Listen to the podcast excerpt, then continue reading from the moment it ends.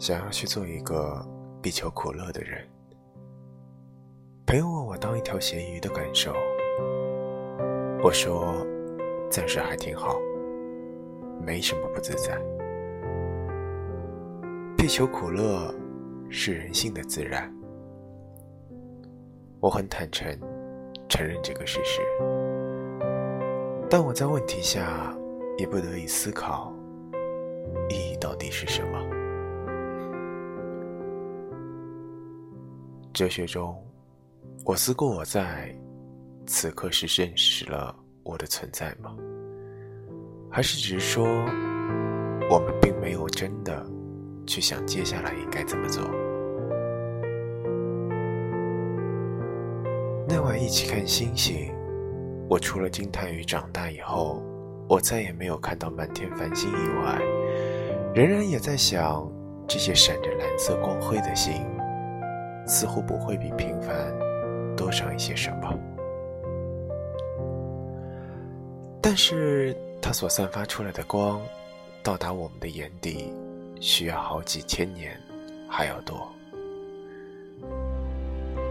我惊讶于它的魅力，那一幕星光，让我忍不住想要拍下来，拍出来的，却怎么也不如我们当下看的美。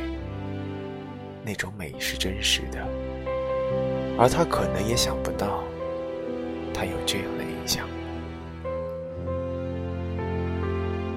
虽然还没到三十岁，最近追剧里总说到了三十就会好起来，可我逐渐发现丧失了什么：一颗幼稚，一段盲肠，脑门上的一些头发。一点点和人开玩笑的趣味，或者就是那一整段青春，以至于我不再想去细续思考生命的意义到底是什么，存不存在的似乎也没有什么所谓了。你问我如何去定义一个成功的人，当时我这样跟你讲：你要事业有成。有爱的人，有一个延续的希望。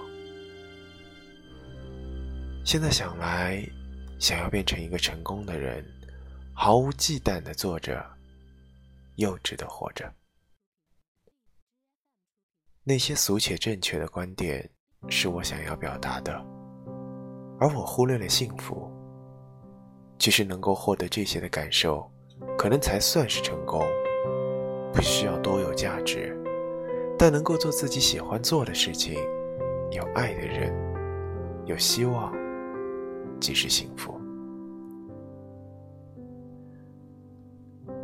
故此，我也想强调，那不虚志向每一秒，它的最后没有灰烬，它的最后才有。